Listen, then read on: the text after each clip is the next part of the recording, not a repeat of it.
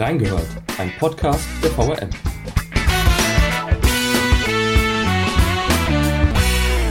Nach einer Phase der relativen Entspannung haben sich wieder mehr Menschen mit Corona infiziert. Die Sommerferien sind noch nicht lange vorbei, da mussten schon die ersten Schulen wegen Corona wieder teilweise den Betrieb einstellen. Sind dafür in Wiesbaden auch große Feiern mit vielen Menschen mitverantwortlich? Und sind die Schulen inzwischen besser auf Corona eingestellt? Wir haben reingehört. Und damit herzlich willkommen bei der neuen Folge Reingehört. Ich bin Benedikt Knab. Meine Gesprächspartnerin ist heute Anke Hollingshaus. Sie berichtet unter anderem über das Schulwesen und auch über die folgenschwere deutsch-marokkanische Hochzeit. Entsprechend geht es bei ihr momentan viel um Corona. Anke, wir haben das Problem, dass in Deutschland und eben auch in Wiesbaden, dass die Fallzahlen, die Corona-Fallzahlen wieder ansteigen. Wir haben das Thema Reiserückkehrer, Schulbeginn und auch eben diverse Feiern, die auf der Agenda stehen. Jetzt hier in Wiesbaden beschäftigt uns gerade diese sogenannte marokkanische Hochzeit. Erste Frage, wie bist du überhaupt darauf aufmerksam geworden? Das war eigentlich recht kurios. Ich bin bei uns in der Redaktion ja für das Thema Schulen unter anderem zuständig und habe da vergangene Woche halt mehrere Telefonate geführt, wie ist die Situation in den Schulen und so weiter. Und dann hatte ich mit jemandem telefoniert und dann sagte diese Person, haben Sie denn eigentlich von dieser Hochzeit in Medenbach gehört? Medenbach ist ja ein Wiesbadener Stadtteil, eher ländlich geprägt. Und habe ich gesagt, nein. Und hatte mir das nur so aufgeschrieben und habe dann ähm, mit anderen Leuten telefoniert und dann kam irgendwann raus, es handelt sich nicht um eine Hochzeit in Medenbach, sondern um eine Hochzeit in Mainz-Mombach. Und dann habe ich äh, mit der Frau Dr. Butt, der Leiterin des Gesundheitsamts, auch gesprochen. Und so kamen wir dann darauf, mhm. dass das ein Wiesbadener Hochzeitspaar war, was in Mainz gefeiert hat. Okay, das heißt, wir sehen von Anfang an sind schon die Fakten so ein bisschen verschwommen. Gerüchte Küche geht auch sehr schnell immer hoch oder ja auch Vorverurteilung, gerade bei so einem Thema. Ähm, deswegen jetzt vielleicht gerade nochmal kurz und knapp, was sind die Fakten, die wir bisher überhaupt wissen? Also die Fakten, die wir wissen, das ist, dass ein Wiesbadener äh, junges Paar in Mainz-Mombach gefeiert hat in einem Veranstaltungssaal.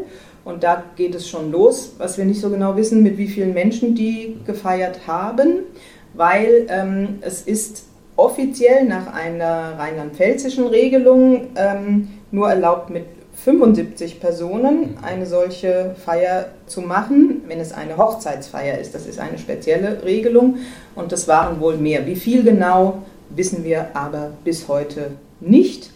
Es könnten so um die 105, 110 Leute gewesen sein. Diese Liste lag vergangene Woche dem Wiesbadener Gesundheitsamt vor. Mhm. Bisher geht ja auch das Gesundheitsamt davon aus, dass um die 40 Neuinfektionen mit dieser Hochzeit in Zusammenhang stehen könnten. Also nicht alle hätten sich direkt auf der Hochzeit infiziert, sondern auch in der Nachfolge über Kontakte äh, hätte das stattgefunden. Man kann ja dann zu Recht kritisieren, wie diese Feier vielleicht stattgefunden hat, durch die Größe oder wen, zu wenig Abstand. Was ja aber auch im Zusammenhang mit dieser Feier ja, krassiert, sind auch rassistische Kommentare. Die Marokkaner sind schuld, es kommt aus dem Ausland schon wieder das Virus. Wie geht man damit um als Journalistin? Was machst du dann da, wenn sowas dann aufkommt? Das ist eine schwierige Situation, in der wir uns ja sehr häufig ähm, befinden. Für mich war es keine Frage, diese Hochzeit so zu benennen, eine marokkanische Hochzeit. Es hat sich dann als eine deutsch-marokkanische Hochzeit äh, entpuppt. Und wir haben das dann in weiteren Artikeln auch so geschrieben. Unter anderem wurde das deshalb notwendig, das auch zu schreiben, weil diese Hochzeiten ja teils etwas anders gefeiert werden als Hochzeiten anderer Nationalitäten. Zum Beispiel Männer und Frauen sitzen auch nicht bei jeder marokkanischen Hochzeit, aber bei der war es wohl in verschiedenen Räumlichkeiten. Und alleine um das zu erklären, hatte ich keine Schwierigkeit damit, das auch zu benennen. Allerdings schon sehr große Schwierigkeiten mit doch einigen Facebook-Kommentaren, die dann entsprechend waren. Und wegen, die sind schuld und so weiter und so weiter. Das ist schon immer übel, aber kein Einzelfall. Trotzdem fand ich es in diesem Fall berechtigt, das auch zu benennen. Was ja auch kritisiert wird, ist, ähm, auch von Seiten des Gesundheitsamts wird gesagt, wir wissen ja gar nicht, wie viele es bisher auf der Feier waren. Es ist eine gewisse mangelnde Kooperationsbereitschaft da von Seiten der Feiernden. Jetzt hat dann das Brautpaar gegenüber dir gesagt, nein, wir haben direkt alle informiert und sie sollen sich beim Gesundheitsamt melden. Ist das einfach nur eine unterschiedliche Wahrnehmung oder haben die das vielleicht gemacht, nur die haben dann nicht reagiert? Oder wie siehst du das? Wie ist da die Lage? Who knows? Kann man nicht sagen. Kann man nicht sagen. Ich finde es deshalb wichtig, verschiedene Seiten zu beleuchten. Mhm. Ähm, da prasseln natürlich auch ganz viele ähm, Informationen dann aufs Gesundheitsamt ein. Und wer jetzt im Einzelnen nicht kooperiert hat, das ließ sich, glaube ich, ganz am Anfang nicht so genau sagen. Da melden sich ja dann auch die verschiedensten Leute. Das Paar hat gesagt, es habe kooperiert.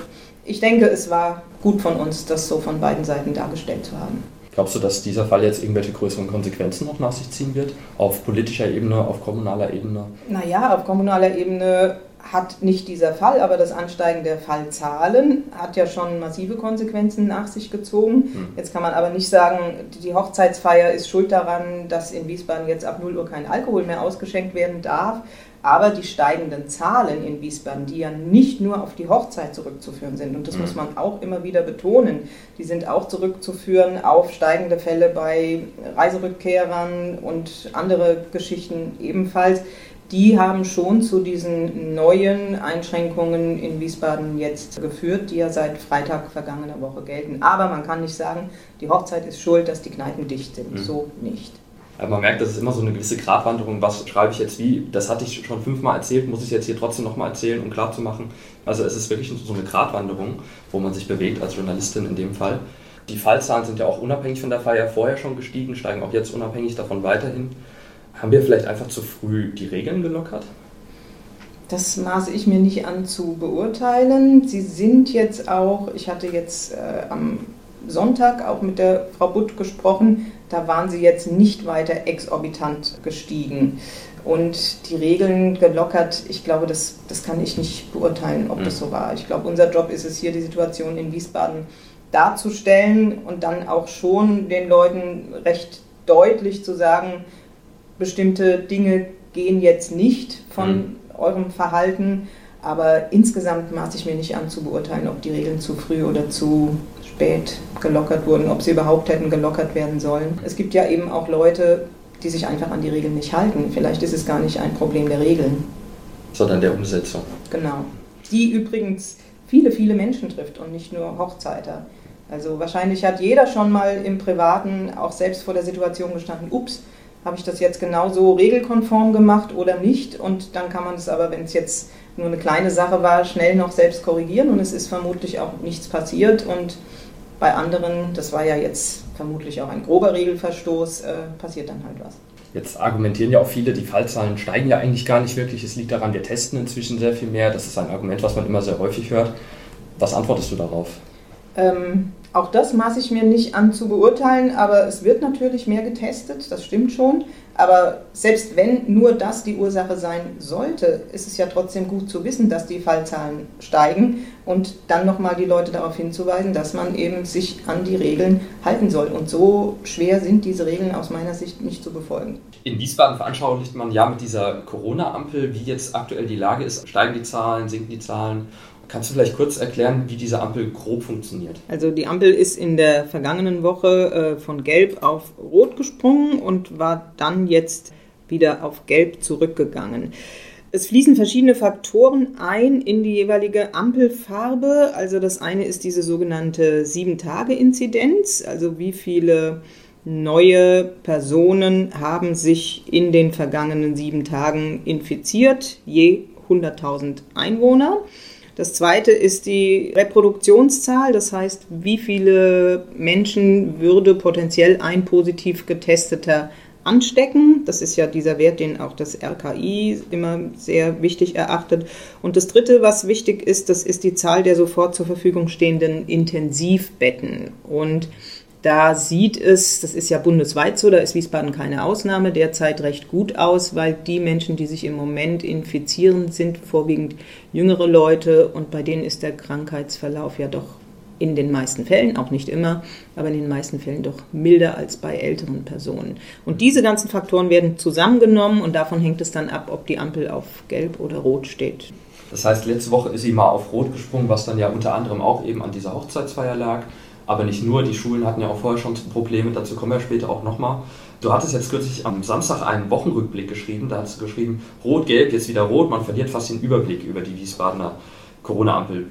Wie behältst du denn trotzdem den Überblick? Also unsere äh, Tagesabläufe hier in der Redaktion haben sich ja auch verändert, wobei hier in der Redaktion ist, stimmt schon nicht ganz. Wir haben ja auch unseren Arbeitsalltag verändert. Wir arbeiten immer wochenweise im Homeoffice oder im Office. Ich hatte jetzt vergangene Woche eine Homeoffice-Woche und da gehört aber ein täglicher Anruf beim Gesundheitsamt mittlerweile zur festen Routine und da bekommen wir dann auch halt die aktuellen Infos. Wir veröffentlichen ja auch jeden Tag diesen Kasten über die neuen Zahlen in Wiesbaden.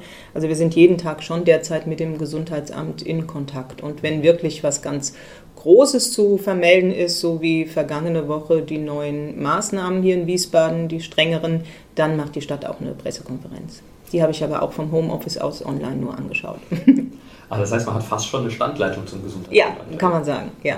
Ja. Wie verändert das die, die Berichterstattung oder die Arbeit, wenn man da diesen, diesen einen Ansprechpartner hat, den man quasi dauernd hat, von dem man ein bisschen auch abhängig ist? Ähm, oder ist das so überhaupt, dass man von dem so ein bisschen abhängig ist? Oder naja, wenn die keine Zahlen geben, gibt es halt niemanden, der die Zahlen gibt. Aber ja. da ähm, öffentliche Institutionen zur Auskunft verpflichtet sind, ist das kein Problem. Und jetzt hast du auch gerade gesagt, da war diese Pressekonferenz, die du dann auch aus dem Homeoffice verfolgt hast. Wie verändert das deine Arbeit oder deine Wahrnehmung? Bei dieser Pressekonferenz war ich jetzt nicht die Hauptberichterstatterin, sondern das hat die Kollegin Eva Bender gemacht, die eigentlich für unsere Gesundheitsthemen zuständig ist, die aber jetzt mit der Hochzeit und mit den Schulen nichts zu tun hatte. Aber nö, das hat es eigentlich nicht verändert. Ich habe das von zu Hause aus geschaut und das, was für meine Berichterstattung jetzt wichtig war, das war ja nur ein Nebenaspekt dieser Pressekonferenz, das konnte ich auch von zu Hause aus gut ähm, wahrnehmen. Also es war ein Nebenaspekt, unter anderem war ja auch eben dieses Alkoholverkaufsverbot oder auch, dass Masken jetzt nicht nur in den Bussen, sondern auch an den Haltestellen betragen werden müssen. Was soll das bringen, diese Maßnahmen? Du hast ja vorhin auch schon mal gesagt, vielleicht sind die Regeln ja gar nicht so das Problem, sondern die Einhaltung. Glaubst du, dass das jetzt sich dadurch verbessert? Ich kann mir schon vorstellen, dass es was bringt und stelle mir aber auch die Frage, was soll die Kommune denn anderes machen? Die Kommune kann ja nicht jeden, das hatte ich auch in dem Wochenrückblick geschrieben, nicht jeden privaten Partykeller kontrollieren. Sie hat aber einen Zugriff auf die Gastwirte oder auf die Kneipen. Die meisten Gastwirte, das muss man auch nochmal sagen, die halten sich an die Regeln. Aber trotzdem muss die Stadt Maßnahmen ergreifen, um dort, wo es ihr möglich ist, auf eine Eindämmung hinzuwirken. Das ist nicht überall möglich. Und wenn man jetzt hier durch die Wagemannstraße läuft heute Morgen, da ist das zwar vielleicht traurig, aber es gibt da jetzt Kneipen, die machen jetzt einfach um 0 Uhr zu. Und eigentlich dürften sie ja ganz normal geöffnet haben, dürften halt nur keinen Alkohol mehr ausschenken. Aber so viele Leute, die Pfefferminztee bestellen, ab 0 Uhr gibt es mhm. halt nicht. Insofern, ich kann Kritik an diesen Maßnahmen verstehen, vor allen Dingen, wenn Menschen massiv davon auch wirtschaftlich betroffen sind, aber ich halte sie trotzdem für notwendig. An den Bushaltestellen sehe ich es ein kleines bisschen anders. Ich finde, in den Bussen müsste sich was verändern. Das wollen wir jetzt diese Woche auch nochmal aufgreifen. Die Busse sind morgens einfach zu voll. Und selbst wenn jeder Maske trägt, sehe ich da eigentlich eine ganz große Gefahr für Schüler, für alle, die in dieser Zeit mit dem Bus fahren. Ja, diese ganze Thematik wird ja auch immer sehr emotional debattiert. Jetzt haben wir zum einen dann die Gastwirte, die sagen, hey, bei uns, wir achten auf die Regeln. Stichwort Busse, die, die Elternschaft oder die dann zum Beispiel sagen, unsere Kinder tragen auf dem Pausenhof Masken, aber im Bus sind sie so eng aneinander gefärscht, da ist nichts mit Abstand. Oder der krasseste Fall der emotionalen Debatte haben wir jetzt in Berlin gehabt, diese Demonstrationen, die völlig aus dem Ruder gelaufen sind. Merkst du das in deinem Arbeitsalltag? Kriegst du auch deutlich mehr Leserrückmeldungen, wenn du irgendwas dazu geschrieben hast, wo sich die Leute melden, Fragen haben oder auch kommentieren wollen? sagen wir mal, User-Rückmeldungen, weil ähm, von den Menschen, die Print lesen, natürlich, wir kriegen auch mehr Leserbriefe, aber die mhm. Debatte spielt sich vor allen Dingen äh, in den sozialen Medien ab. Und da ist es auch immer wieder selbst eine Abwägung, was mache ich jetzt, wenn da so ein Kommentar steht? Antworte ich da jetzt als äh, Privatperson und oder Redakteurin, irgendwie trennt man das ja nie so ganz richtig voneinander. Manchmal lasse ich mich auch drauf ein und diskutiere dann mit Leuten. Meistens bedauere ich das dann hinterher wieder, aber man ist da auch selbst nicht immer frei. Ja, da sind die Reaktionen schon heftig, aber das betrifft ja nicht nur mich, das betrifft ja die komplette Medienwelt. Du hast eben auch erwähnt, eben die Schulbusse als großes Problem. Ähm, gerade wenn es um Corona an Schulen geht, ist das Interesse sehr groß. Auch da kommen natürlich entsprechende Rückmeldungen von, aus der Leserschaft oder von den Usern. Seit dem Schulbeginn nach den Sommerferien sind ja die Zahlen auch wieder gestiegen. Diverse Schulen mussten zumindest teilweise Klassen schließen oder kurzzeitig schließen und zur Überprüfung haben wir hier tatsächlich einen Fall. Es betrifft genauso auch Kindergärten oder, oder Kitas, die dann zwischenzeitlich mal ähm, den Betrieb in, in kleinen Rahmen einstellen mussten. Einmal kurz zusammengefasst, wie stehen denn jetzt aktuell eigentlich die Schulen da? In Wiesbaden? Also ich möchte, glaube ich, wirklich mal den Wiesbadener Schulen echt ein fettes Kompliment machen, wie die versuchen, mit der Situation umzugehen. Das ist alles andere als einfach. Die wurden zum Teil auch im Internet jetzt beschimpft, dass da nichts gemacht worden sei und so weiter. Ich finde, wie die das machen, ist, soweit ich das jetzt beurteilen kann, ähm, wirklich unter den gegebenen Umständen sehr gut. Sie machen das nicht alle gleich, jede Schule handhabt das anders und die eine hat vielleicht mehr Ideen, die andere hat weniger, aber insgesamt finde ich das ganz gut. Und ja, es gab massive Beeinträchtigungen, es gab auch äh, Klassenschließungen, auch ganze Jahrgänge mussten teilweise geschlossen werden. Das ist bitter, das hat teils wirklich direkt mit dieser Hochzeit zu tun, aber auch nicht nur. Und das wird uns noch beschäftigen. Es wird aber andererseits, wenn wir jetzt mal zeitlich schauen, die Hochzeit war am 15. August. Das Ferienende ist jetzt auch zwei Wochen her. Die Inkubationszeit beträgt in etwa 10 bis 14 Tage. Das heißt, es würde sich ja langsam so ein bisschen ausläppern dann. Mal gucken, ob die nächsten Tage das bestätigen. Du hast ja schon gesagt, es macht nicht jede Schule alles so wie die andere Schule. Man macht da unterschiedliche Vorgaben oder versucht es mit anderen Methoden. Das Land Hessen hat ja eigentlich die Vorgabe gemacht, jetzt zur Maskenpflicht äh, auf den Schulhöfen ja, auf den Gängen ja, wenn die Kinder an ihrem Platz sitzen im Unterricht keine Maske. Auch das wiederum, es ist eigentlich eine einheitliche Regel, aber auch das ist nicht ganz so einheitlich gehandhabt. Wie frei sind denn da die Schulen überhaupt? Die Schulen sind in einem nicht frei. Keine Schule darf eigentlich den Kindern erlauben, draußen ohne Maske äh, rumzulaufen und beim sich bewegen im Klassenraum ohne Maske zu sein. Aber während des Stillsitzens und im Unterricht macht das Land keine Vorgabe. Da gibt es jetzt einige Wiesbadener Schulen, bei denen es sich schon in Richtung Maskenpflicht oder wie nennt man das, äh, eine sehr ähm, starke Empfehlung zum Maske tragen gibt. Da werden wir in den nächsten Tagen auch äh, im Kurier nochmal näher darauf eingehen. Das wird unterschiedlich gehandhabt.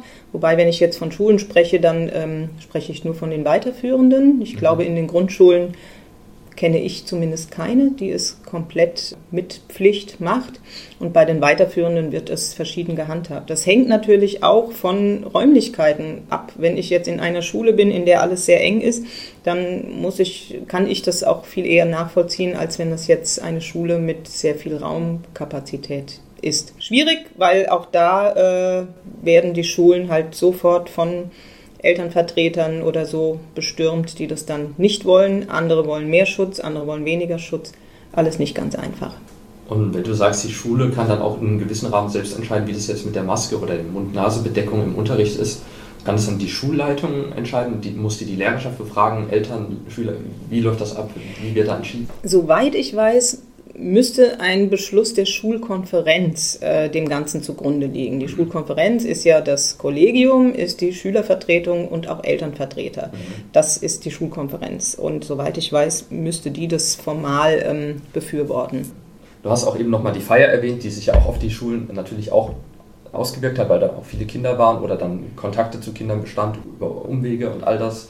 Es ist aber nicht der einzige Fall. Auch schon davor hatten wir zum Beispiel den Fall äh, einer Familie, die sich hat testen lassen und die dann äh, mitgeteilt bekommen hat, äh, sie seien negativ getestet, alles gut. Die Kinder sind dann auch wieder in die Schule gegangen und dann kam doch die Nachricht, es lagen doch positive Tests vor. Wie kann sowas passieren oder wie ist das in diesem Fall passiert? Das war auch ein kurioser Fall. Das war eine Familie, die hat äh, drei Kinder auf drei verschiedenen Schulen in Wiesbaden.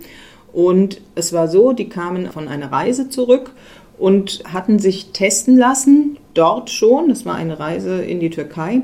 Und in der Türkei wird man, bevor man wieder ausreist, getestet. Das heißt, die kamen mit Test zurück, haben dann aber hier, wenn ich das alles richtig so in Erinnerung habe, sich noch einmal testen lassen und bekamen dann eine SMS von der Kassenärztlichen Vereinigung. Die bekam der Vater auf sein Handy.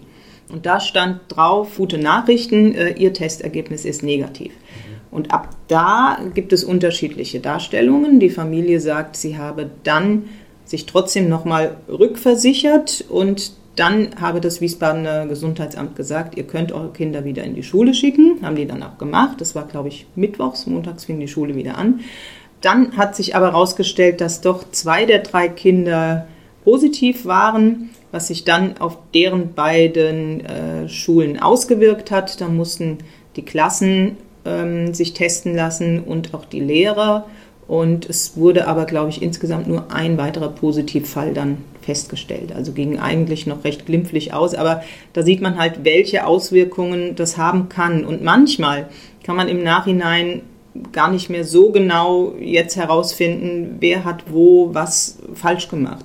Also diese Darstellung der Familie, sie sei angerufen worden, dass alles gut sei und dann sei sie nochmal angerufen worden, äh, dass doch zwei Positivfälle, die klingt sehr glaubhaft, aber es stürmt natürlich auch auf alle jetzt und auch auf die Mitarbeiter im Gesundheitsamt doch sehr, sehr, sehr viel ein. Ähm, es werden auch mal Fehler gemacht. In dem Fall ging es ja zumindest bisher relativ glimpflich aus, was man weiß. Aber umso wichtiger ist es auch, dass die Gesundheitsämter oder jetzt in unserem Fall das Gesundheitsamt Wiesbaden ja auch personell aufgestockt werden. Du warst ja auch schon vor Ort, hast diese sogenannten Nachverfolger besucht. Was machen die eigentlich genau? Wie kann ich mir das vorstellen? Wie verfolgen die ja, Infektionsketten nach? Wie geht das? Also es war ein sehr spannender Termin, muss ich sagen. Ich war bei zwei Nachverfolgern, deren Hauptarbeit besteht wirklich darin, äh, zu telefonieren äh, oder am Computer erstmal Informationen zu bekommen, äh, Namen zu bekommen von Menschen, die eben infiziert sind oder die sogenannte Erstkontakte von positiv getesteten Menschen sind. Und dann müssen die eben die anrufen müssen Bescheid sagen, in ihrem näheren Umfeld gibt es einen Corona-Fall. Ab sofort verhalten Sie sich bitte so und so. Und die werden dann schon mit sehr unterschiedlichen Reaktionsweisen äh, bedacht. Also es gibt Leute, die das sofort einsehen. Andere sagen, okay, ich gehe in Quarantäne, aber ich muss erst noch mal einkaufen gehen. Dann müssen die denen sagen, nein, einkaufen geht nicht. Noch nicht mal mit dem Hund raus. Das hat mir der eine Nachverfolger berichtet. Also das ist auch schon eine Arbeit, wo man, glaube ich, viel, viel Fingerspitzengefühl beweisen muss.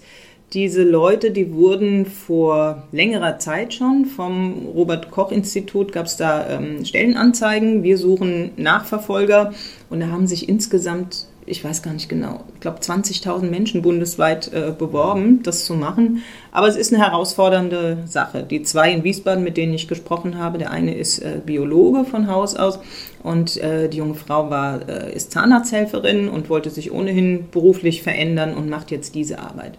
Und schöne Nachricht für das Gesundheitsamt jetzt ganz frisch, die bekommen zwei weitere Nachverfolger und bekommen auch noch eine zusätzliche Kraft, die das Gesundheitsamt berät. Insgesamt wurden dem Gesundheitsamt schon in Wiesbaden 20 neue Stellen im Zusammenhang mit Corona bewilligt.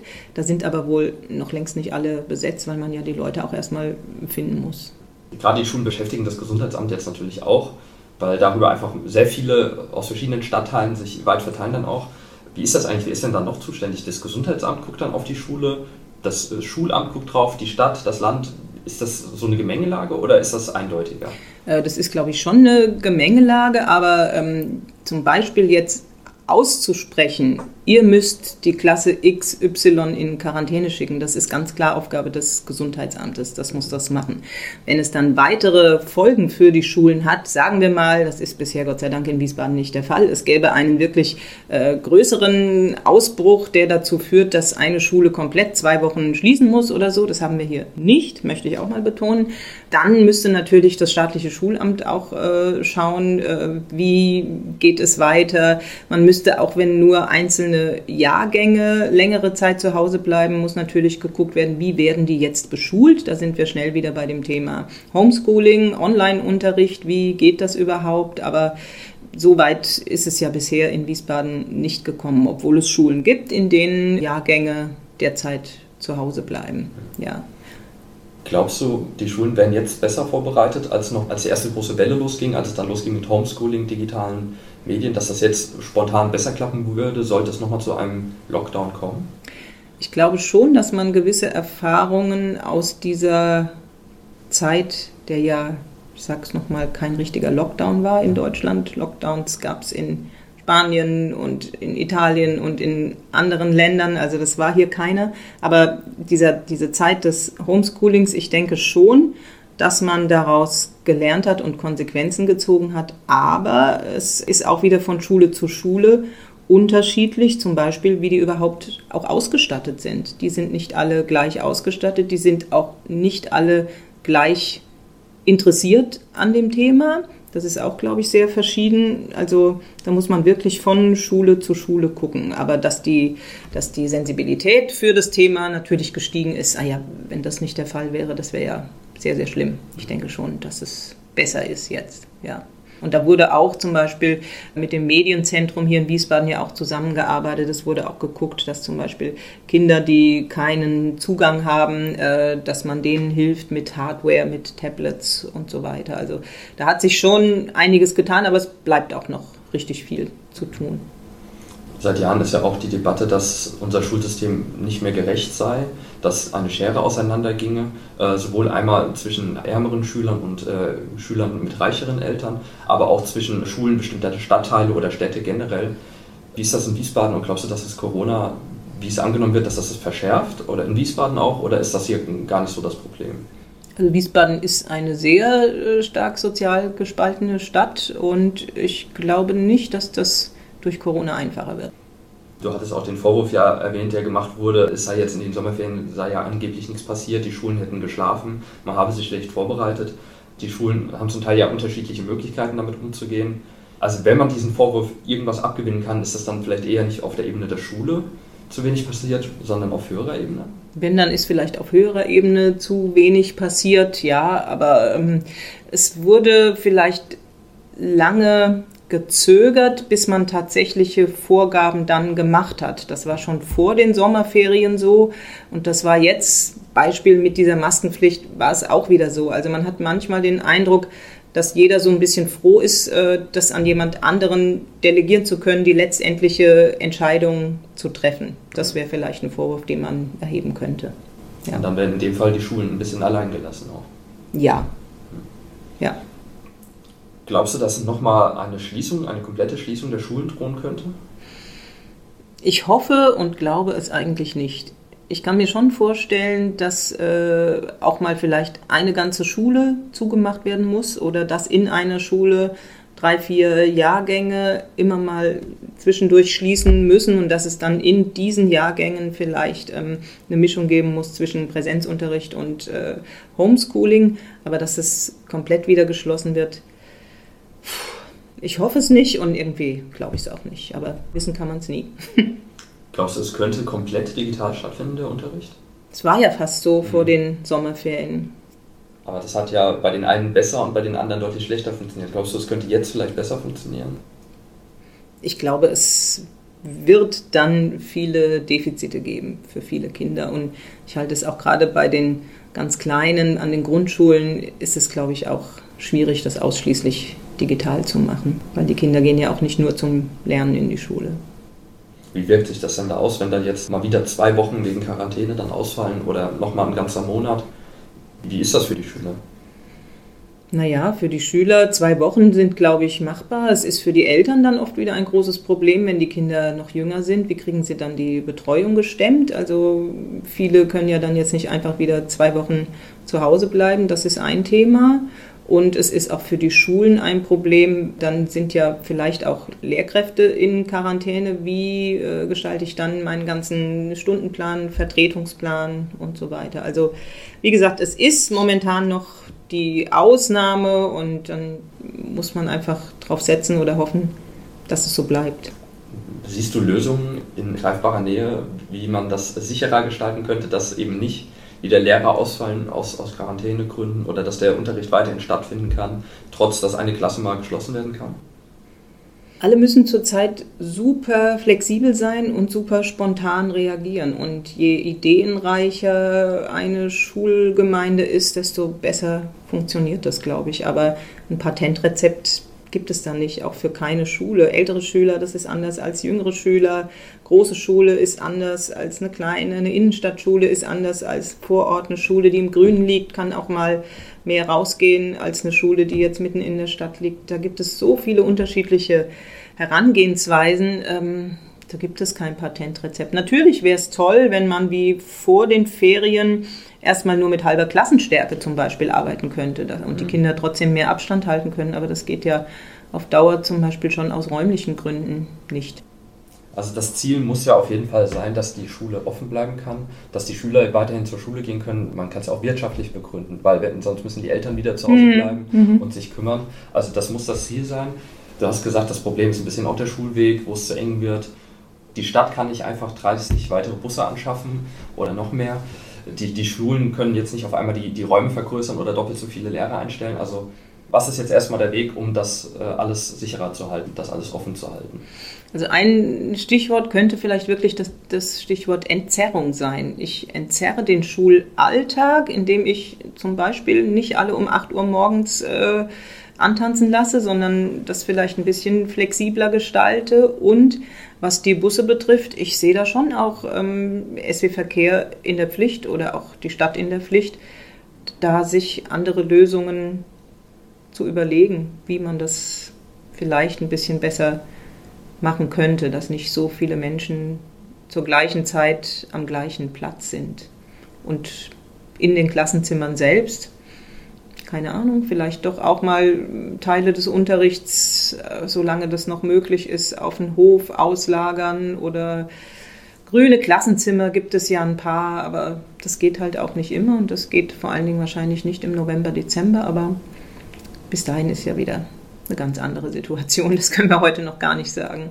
Und an alle, die wirklich selbst in der Lage sind, was dazu beizutragen, es ist nicht so schwer, sich selbst und andere zu schützen.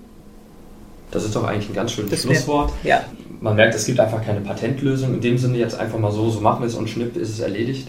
Man muss sich auch einfach ein bisschen am Riemen reißen. Für manche ist es auch aus gewissen Gründen schwieriger, keine Frage. Aber man muss einfach ein bisschen Acht geben. Danke, ich danke dir. Das war ein schöner Einblick. In den Shownotes findet ihr, liebe Hörerinnen und Hörer, verlinkte Artikel zur Thematik. Wir hatten ein paar erwähnt, den Wochenrückblick, aber auch andere Sachen. Wenn ihr Anregungen zum Podcast habt oder auch einfach nur mit uns diskutieren wollt, dann geht das unter unseren Beiträgen auf Facebook, Twitter und Instagram. Oder ihr könnt die Folge auf Apple Podcasts, Spotify oder wo immer ihr uns hört auch bewerten. Und damit verabschieden wir uns für heute. Bis zum nächsten Mal bei Reingehört.